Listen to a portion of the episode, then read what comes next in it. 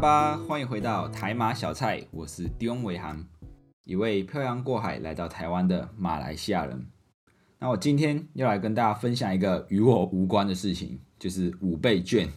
那前几集也有提到一点点关于这个五倍券的内容，那今天就不要就是酸葡萄心态了啊，就是今天来深入的分享一下我对于这个台湾五倍券的这个看法。那自从这个新冠肺炎哦。就是全球爆发之后，台湾算是防疫的强国，一直有在想办法，就是阻挡这个疫情的入侵啊，包括有限制出入境啊，然后封锁，然后口罩的管制，然后十连制等等。所以在第一波这个疫情爆发后，台湾其实是很快就控制下来啊，并且开放了这个经济的活动，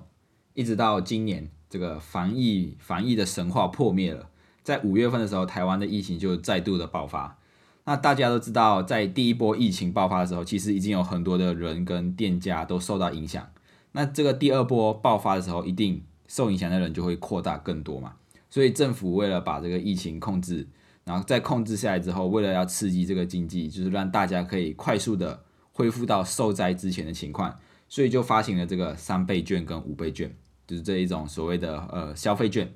那这个五倍这一次发行的五倍券要怎么领呢？经历过之前去年这个三倍券的惨痛的批评之后，这次五倍券的发行明显就是有比较顺畅的，然后被批评的声音也比较少了。因为之前三倍券发行的时候，就有人说这个三倍券发的太太慢了，然后整个流程也也也不也不也不方便，就是很麻烦，搞得大家都要排队等很久，然后又分什么数位的，又分纸本的，很麻烦啊。就是呃，为什么不要直接发现金这样？后来就是发行五倍券的时候，可能就有吸取这一些回馈啊，所以这一次的发行的声音就比较少。这一次的这个五倍券领领取的方式，一样也是会分纸本跟数位两种方式。为了要推广这个数位的消费券啊，就是为了鼓励大家多用数位的，所以数位的五倍券就给的优惠就比较多。比如说各家银行都会推出，如果你用他们的银行，然后去绑定这个领这个五倍券的话，可能还会额外多给一些回馈。啊，就是再放大这个五倍券的效效果，但是用数位的方式，就是要自己先准备五千块，因为数位的呃使用方法就是你要在消费完之后，在这个五倍券的钱钱才会汇到你的户口里面啊，所以在感觉上面就有一种先付钱然后再拿到钱的感觉啊，才会呃导致更多人比较偏向领纸本的啊领，因为领纸本就是诶，我是拿到钱再去消费，那纸本的领取方式呢，就是其实可以透过邮局。超市或者超商啊，就是台湾的超商真的很方便啊。超商就是所谓的 Seven Eleven 这一些，就是超方便，然后做什么事情都可以。纸本的领取就简单很多了啊，比如说到 Seven Eleven 就是拿健保卡，然后插进去那个 i b o n e 的机器啊，就可以预约五倍券啊，等时间到了再来领就可以了啊。领到的钱就有点像是玩那个大富大富翁一样啊，是假钱，就是有一千五百啊、两百这样子啊，总共有五千块。然后领到纸本之后，下一步就是拿来给我啊，我帮你认真检查一下，看这个五倍券是真的还是假的，然后放行的交给我吧，我帮你们规划怎么使用 啊，就是这么简单。这个其实也是纸本三倍券的一个问题啦。像去年发行三倍券的时候，到后期就就发现，哎，市场上有出现假的三倍券，就是有人有人像做假钞一样，就是去做了这个假的三倍券，然后到市场上面做使用。哦，所以有些店家也会怕收到这个三倍券是假的，然后就索性不接受这个振兴券的使用。因为当店家收到这些三倍券啊，这些一百块、五百块的时候，其实他们是先到收到纸本，然后之后再跟统一跟政府哎换成钱这样子。所以如果他今天收到是假的，那就等于说他也不能换到，就是也不能跟政府换到真的钱，所以就会有亏损这样子。这个就是纸本振兴券的一个缺点啊。那在这里，也就是顺便提醒一下五倍券的领取时间啊，跟大家提醒一下，纸本的第一轮预约是九月二十五号到十月一号，那数位的就是九月二十二号到明年的四月三十号啊。为什么数位的这么久？因为使用这个五倍券的使用期限就是到明年的四月三十号啊，所以数位的数位的呃申请的时间就是到使用期限以前都可以。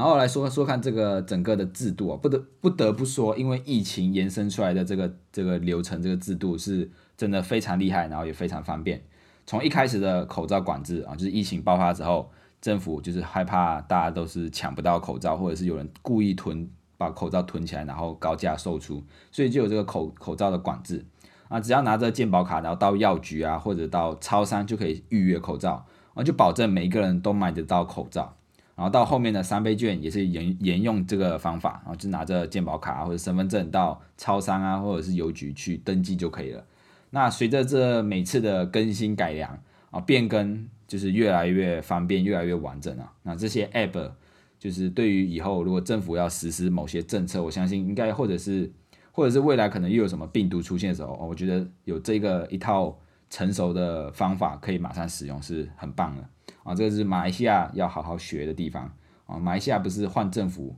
啊就可以解决问题啊，换政府是没有办法解决问题的。然后接着就来到最重要啊，很重要的一个环节，就是这一次五倍券有谁有资格可以领？那先说外国人的话哦，外国人只要持有外籍配偶的居留证就可以领啊，像我们这种持有工作居留或者是学生居留的居留证就不行啊，这些是不能领的。那就是持有外籍配偶啊，就是来到台湾结婚的啊，就拿这种外籍配偶的居留证就可以领。还是我就先跟环配登记结婚一下啊，假结婚真敛财，为了五千块，那只好牺牲环配了。那第二种持有呃外国人就是持有永久居留证的，也可以申请这个五倍券。那回来说台湾人呢，台湾人就是不管你是大人还是小孩子都可以领。啊，可以，也可以绑定一一整家人的，然后到超商去预约，然后就可以一起领啊，就很方便，就领一次过领一全全家人的五倍券这样子。啊，关键字就在这个小孩，小孩有可能就拿不到这个五倍券了啊？为什么？因为经过父母的一手啊，五倍券有可能就变成三倍券了啊，或者是五倍券就没有了啊，就是反正小孩子可能也不知道发生什么事情啊，就觉得哇，有三块呃有三千块钱花，好开心哦。啊，然后殊不知这个其实原本是派每个人五千块，然后经过父母一手啊，父母拿了两千，然后三千块给小孩，啊，父母开心，小孩开心，双赢啊！这就有点像是一个有一个故事，就是有一位银行家的儿子就问他爸爸，就是哎，爸爸，就是你开银行，那别人都把钱存在你这里，然后你又把这些人存的钱借给别人，那你赚什么啊？啊，爸爸那个爸爸呃，银行家爸爸就跟就跟他的儿子说，他说。儿子啊，你先到冰箱帮我把肉拿出来啊！然后儿子很很想要知道答案啊，就跑跑跑跑到冰箱把那个肉拿出来。然后爸爸又说：“那你再把肉放回冰箱里。”这样子，那儿子就觉得嗯很奇怪，为什么拿出来了又要放回去啊？这时候这个银行家爸爸就说：“你看你手上的油，就是哎，这时候儿子就突然明白了啊，就是哎，原来银行就是抽这个手续费的啊，所以。”爸爸妈妈就是扮演这样子的角色啊，尤其是有一点像是我们小时候新年的时候拿到的红包啊，家人都会说要把我们存起来啊，把红包钱存起来，从小就培养我们这个储蓄的美德啊。那红包钱就像这样子，就是是看得到吃不到的。可能现在很多小孩子的五倍券也是这样子落入这个爸爸妈妈的手里啊，跟我一样看得到吃不到啊。我外国人不能领这个五倍券，就是看得到，然后没有办法使用。哎，认命啊，认命啊！不过台湾的领不到就算了啊，这个没有关系，就是认命了。我是外国人嘛，那还好，马来西亚的哎，我可以领啊，我领得到马来西亚的补助。马来西亚的政府在这一次疫情的情况下也是有派钱哦，是直接派钱哦，是派现金，就是直接汇入到我们的银行户口啊。虽然我人在台湾，但是还是有收到这个补助啊，就是几百块马币这样子啊啊，就是不无小补了啊，蛮开心的。台湾的拿不到，但是马来西亚的还可以拿。结果我领了马来西亚的补助，然后还想要拿台湾的五倍券，真的是太贪心了。那听到这里，可能很多台湾人就会开始羡慕，就说：“哇，马来西亚直接给现金诶，我，好好哦，不像台湾是发行这个消费券，就是不是拿到真钱的感觉啊，因为拿拿钱的感觉比较爽嘛，就是那钞票拿在手上就觉得哇爽啊。那这其实就会就是关系到这个发行消费券的跟派现金的这个意义了。像台湾之前发行的这个三倍券，是在第一波疫情爆发之后，然后控制下来啊，疫情控制下来之后才发行的。那五倍券也是一样，五倍券是在第二次疫情爆发，就是今年五月爆发之后，然后整个疫情控制下来啊，就是到最近这几个月才决定呃要发行五倍券，从原本的三倍啊扩大到五倍啊，加大这个力道。首先要先对于这个对于这个流程，我觉得台湾是处理的很不错。就是先把疫情控制下来之后，那等开放了经济的活动，然后才开始来刺激经济，这个做法我觉得就是很对啊，因为发行这些消费券就是为了要刺激经济嘛。所以如果疫情解封之后，大家拿拿到消费券就可以马上消费，然后原本那一些因为疫情关门的店家，也可以在开放之后马上就有营收啊，就可以赚钱了，就比较有增加消费的意愿度啦。那相较于马来西亚来说，马来西亚也有刺激经济的措施啊，就是派钱嘛，派钱给大家哦，全国人都可以拿。但我个人就认为这个做法的成本，这个效益就没有到很大，因为使用的时机点不对嘛。马来西亚在疫情都还没有控制的情况下，哦就很急啊，急着要发钱啊，看到台湾发钱，马来西亚也发钱，而且还是发现金。那这时候大家想一想啊，如果我们拿到了钱之后，如果我我还很担心啊，马来西亚疫情还没有控制下来。那我会害怕这个疫情持持续的维持下去，那我就宁愿把钱存下来啊，哦，因为也不知道未来到底多久才能开放经济，那我宁愿把钱存下来，以备如果以后没有收入的情况下，至少我还有一笔钱可以用，那就不能达到这个刺激经济的效果啦，啊，因为刺激经济就是要增加大家的支出嘛，所以大家要知道这个支出是经济的驱动力啊，如果大家都不花钱啊，大家都不消费，这个经济就跑不起来。所以我觉得买下在这个刺激经济的做法就稍微有点不太不太有效果了。那即使大家真的拿到钱了，哎，拿到钱真的会去消费了，但是因为在疫情还没有控制下来的情况，那也只会增加这个感染的风险啊。你想一想啊，这时候疫情还没有控制下来啊，大家都身上有钱，然后大家都去百货公司，你就看到一拖拉股的人在百货公司里面挤来挤去，哦，支出确实是增加了，经济有变好。但是确诊的人数也跟着增加了，那最后的结果就是没有那么好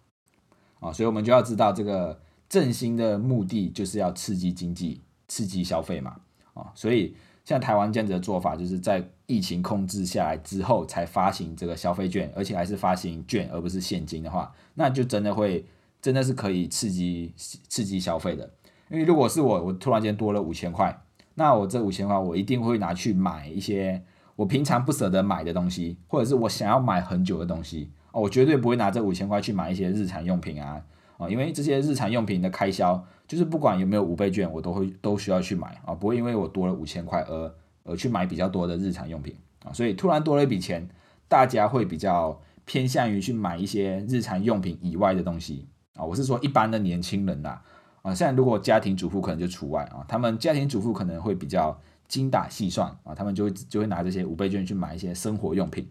啊，就像我刚才前面说的，如果家里有小孩的，那他小孩的五倍券原本有五千块，然后结果抽妈妈抽了两千块出来啊，三千块才才给小孩，那这两千块我觉得抽的也合理啦啊，这这两千块如果是拿去买一些就是日常用品啊，增加就是生活上的一些品质，那我觉得抽的合理啊，这两千块